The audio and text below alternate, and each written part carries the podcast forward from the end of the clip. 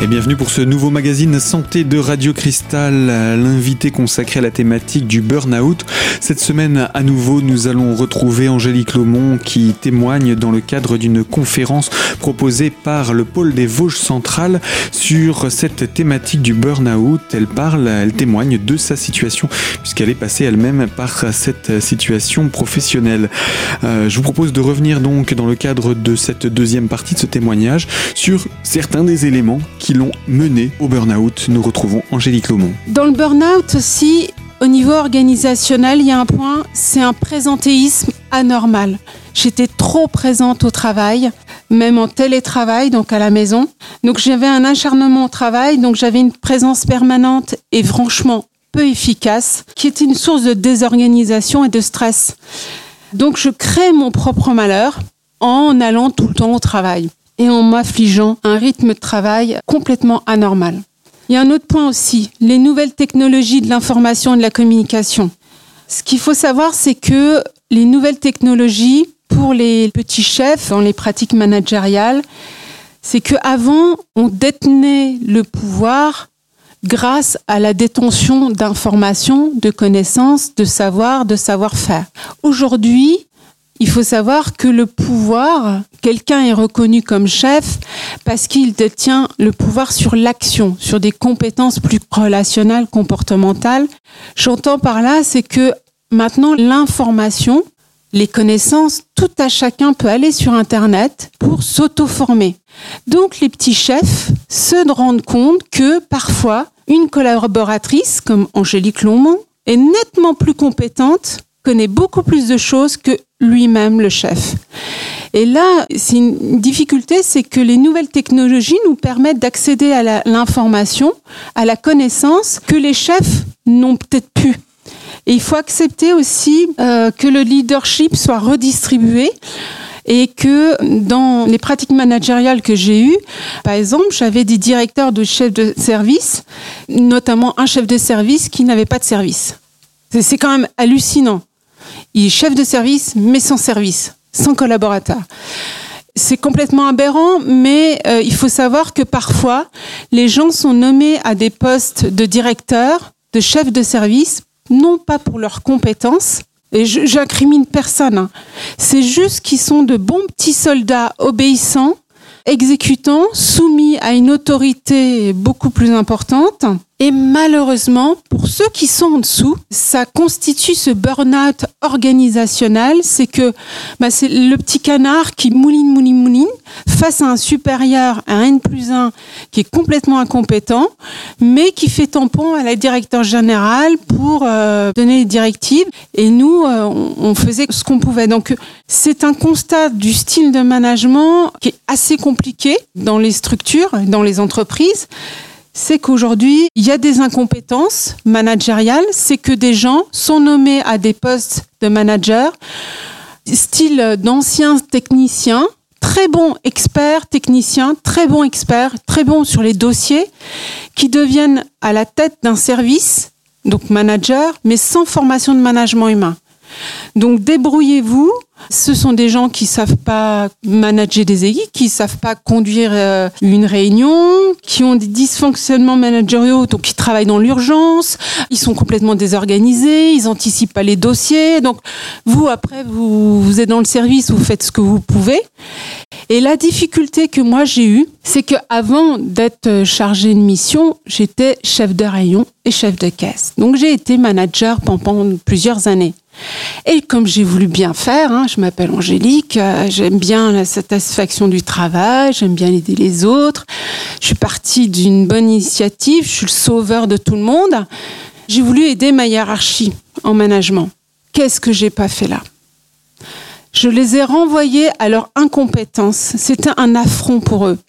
Et c'est vrai que j'ai euh, voulu maladroitement, je dirais, aider, par exemple, à la conduite de réunion. J'ai aidé euh, à pas mal de choses et ça a posé problème dans mon burn-out. Après, il y a eu aussi dans le burn-out quelque chose au niveau organisationnel, c'est que euh, y a une confusion entre lien de subordination notre contrat de travail, c'est un lien de subordination à notre employeur. Et moi, j'étais plus dans l'idée et dans la structure dans laquelle j'évoluais, c'était confusion avec soumission, obéissance, exécution. J'étais un peu le faire-valoir de la hiérarchie. Et c'est dans le burn-out qui, moi, j'avais une quête incessante de, reconnaissance, d'estime, euh, d'ego. Malheureusement, je me suis rendu compte qu'on me manipulait pour pouvoir être le faire-valoir de la hiérarchie. Et on me donnait pas mal de dossiers que j'accomplissais très bien. La hiérarchie l'utilisait à des fins euh, très très personnelles et très individuelles. Donc j'ai appris par le burn-out aussi à, désobéir. Voilà donc des parades hein, au burn-out que propose Angélique Lomont. Alors ce ne sont pas les seules causes non plus et solutions qu'elle a proposées. Je vous propose de nous retrouver dans quelques instants pour poursuivre ce témoignage d'Angélique Lomont dans le cadre de cette conférence sur la thématique du burn-out. A tout de suite sur l'antenne de Radio Cristal.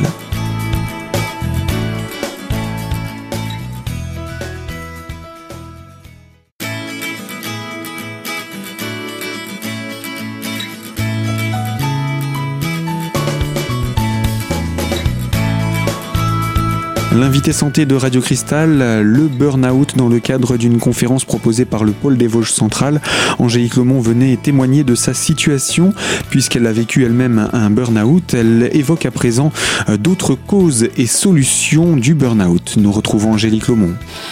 Apprendre à désobéir, c'est extrêmement difficile quand on a des messages contraignants, des drivers qui nous disent sois sage, sois obéissante, sois forte, fais plaisir. Donc apprendre aussi à désobéir, c'est une source que j'ai mis en place euh, suite à, cette période. Je suis quelqu'un d'exigeant, j'aime bien la performance et euh, le droit à l'erreur. Non, c'était impossible pour moi.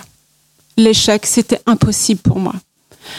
Donc j'ai fait un travail aussi d'accepter de faire des erreurs. L'erreur est humaine et je suis pas qu'un robot et euh, savoir chuter pour pouvoir se relever, accepter ce droit à l'erreur aussi. J'avais aussi cette, euh, cet aveuglement des contraintes qu'on pouvait m'infliger liées à l'organisation, aux tensions. Je le vivais très mal parce que c'était pas ma personnalité, mais j'avais un aveuglement sur ces contraintes et je les cautionnais, donc je les acceptais. Et j'étais plus en accord avec moi-même. Ça, c'est aussi un point important. C'est que quand on n'est plus en accord avec soi-même, on s'épuise à essayer de satisfaire quand même ces valeurs qui sont importantes et à surmonter les contraintes pour pouvoir se satisfaire. Il y a aussi, euh, au niveau organisationnel, c'est la complexification et l'intensification des nouvelles technologies, les copies incessantes des courriels, les susceptibilités des petits chefs qui n'ont pas été mis en copie euh, des mails, euh, le, principe de précaution poussé à l'extrême.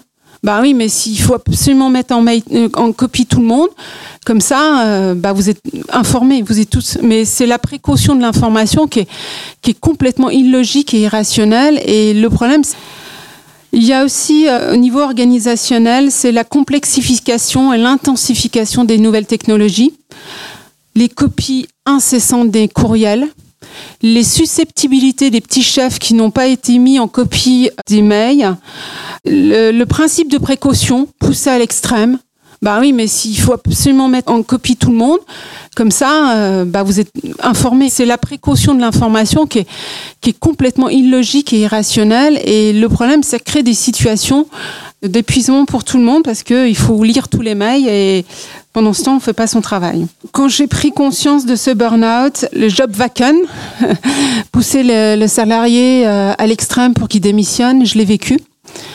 Je m'en suis pas rendu compte tout de suite mais j'ai perdu vraiment confiance. Quand j'ai fait ce burn-out et je suis revenue au travail après 15 jours, là, il y a eu une prise de conscience qui a été glaçante pour moi. Et j'ai eu ce sentiment de trahison, de méfiance. Je sentais que j'avais un cri de révolte par rapport à, mon travail. Je m'en voulais d'avoir euh, eu un burn-out.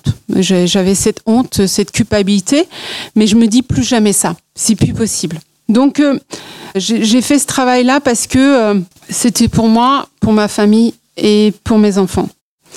Le troisième niveau, c'est le niveau sociétal du burn-out, que j'estime. Hein. c'est ma façon de voir les choses.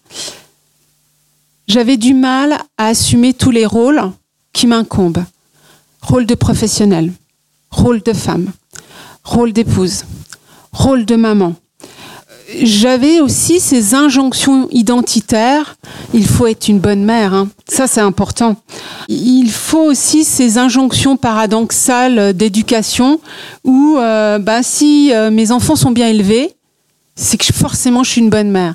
C'est un peu les, aussi les, petites voix qu'on a intérieures qui se disent euh, ah bah si mon enfant réussit, ça va satisfaire mon statut social dans la société, c'est que je, forcément je suis quelqu'un de bien. Et euh, bah non, pas forcément. Je manipule en fin de compte mes enfants et c'est complètement stupide. Mes enfants réussissent pour eux-mêmes et pas pour moi. Donc aussi euh, prendre conscience que euh, on se met des auto-injonctions. Il faut que, je dois, il faut absolument être comme ci, comme ça, pour le regard des autres. Et c'est la société nous pousse aussi à, à ces injonctions. On est dans une société de performance, de réussite à tout prix et on n'a pas le droit à l'erreur. Donc euh, c'est cette compétition, sans s'en rendre compte, on est dans une compétition, une rivalité les uns avec les autres parce qu'on met en place des évaluations, des entretiens professionnels et il y a une mise en concurrence euh, qui se voit pas. Mais quand on s'en rend compte, quand on est en situation d'épuisement professionnel, on s'est dit ah ouais, on m'a mis en concurrence avec un tel, un tel, un tel. Et comme j'ai voulu être une professionnelle parfaite de valeur, ben, j'ai voulu être la championne. Et c'est, ça fait une ambiance délétère qui est vraiment pas appréciable euh, après. Eh bien oui, une autre cause de stress au travail qui peut mener certains individus jusqu'au burn-out. Nous allons poursuivre et conclure ce témoignage dans quelques instants pour la troisième et la dernière partie de ce magazine en compagnie d'Angélique Lomont euh, sur la thématique donc du burn-out. À tout de suite sur Radio Cristal.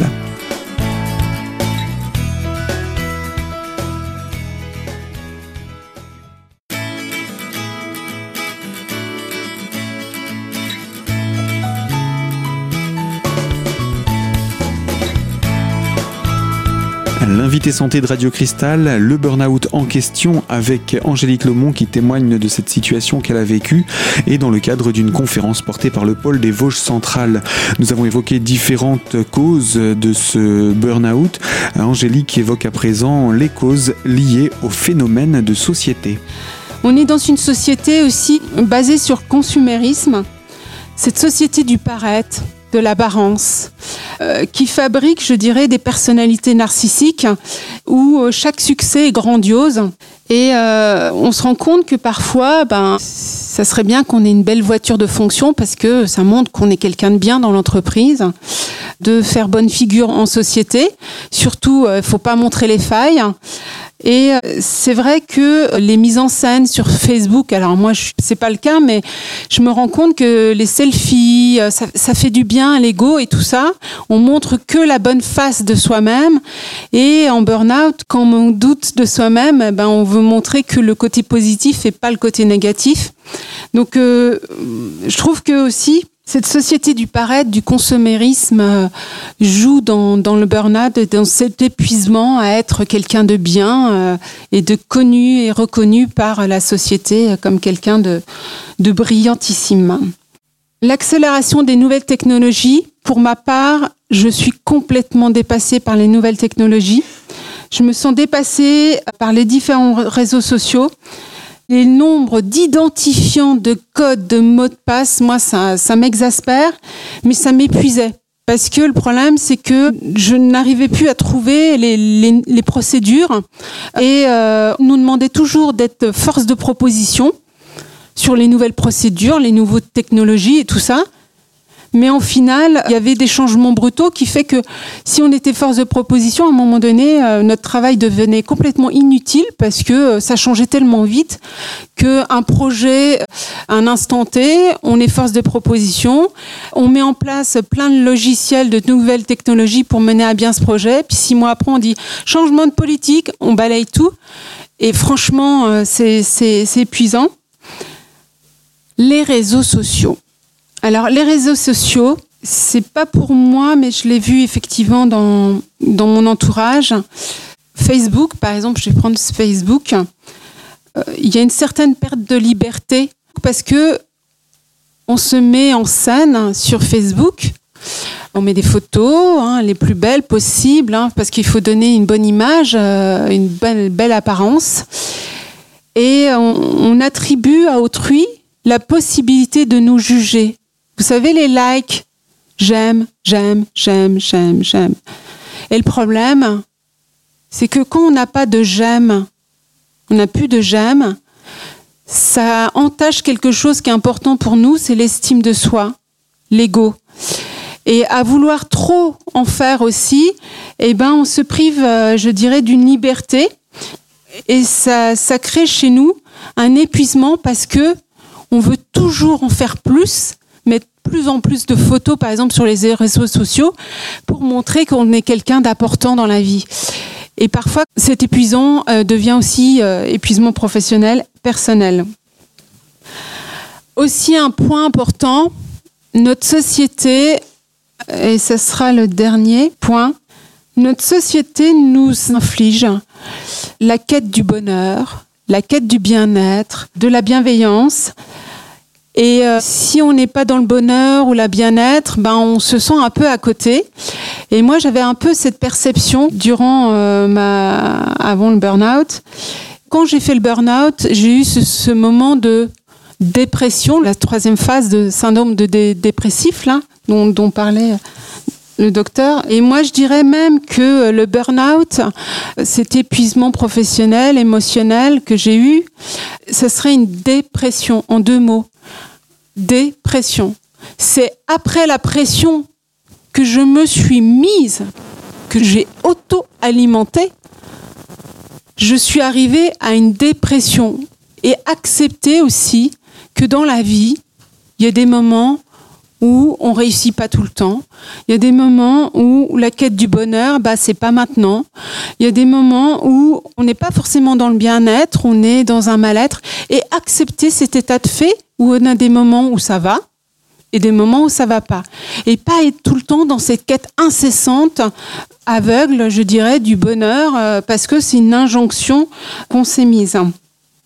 Donc, en conclusion, ce que je voudrais vous dire, c'est que cette expérience de burn-out, je vous l'ai présentée au travers du niveau euh, que j'estime, euh, moi, euh, ma perception individuelle du burn-out, ma perception organisationnelle et ma perception sociétale. Et pour vous dire que dans le burn-out, il n'y a pas que l'organisation, il n'y a pas que l'entreprise qui est responsable. Moi, je suis co-responsable de ce burn-out. Je l'ai auto-alimenté et je dirais que euh, c'est une leçon de vie que j'ai eue, que je recommencerai absolument plus parce que euh, j'ai cru que j'allais y passer. Mais c'est vraiment très important, si vous avez des gens qui sont en burn-out ou que vous accompagnez en burn-out, de leur dire que euh, quelle est ta personnalité, comment tu vois les choses en tant que professionnel et quel contexte dans lequel tu vis où vous vivez pour bien analyser qu'effectivement c'est la rencontre d'une personnalité et d'un contexte qui fait que je suis arrivée à cet épuisement professionnel et que j'en suis auto-responsable et que maintenant je sais m'en protéger. Je vous remercie de votre attention. Et eh bien voilà pour cette conclusion au témoignage d'Angélique Lomont, euh, témoignage de cette euh, situation de burn-out qu'elle a vécue. Et ce témoignage avait lieu dans le cadre donc d'une conférence proposée par le pôle des Vosges centrales. J'espère que ça vous aura apporté quelques éléments de réponse quant aux questions que vous pouvez vous poser sur ce sujet. Et moi je vous invite à nous retrouver dans une prochaine émission pour une toute nouvelle thématique. Je vous dis à très bientôt sur Radio Cristal bien sûr.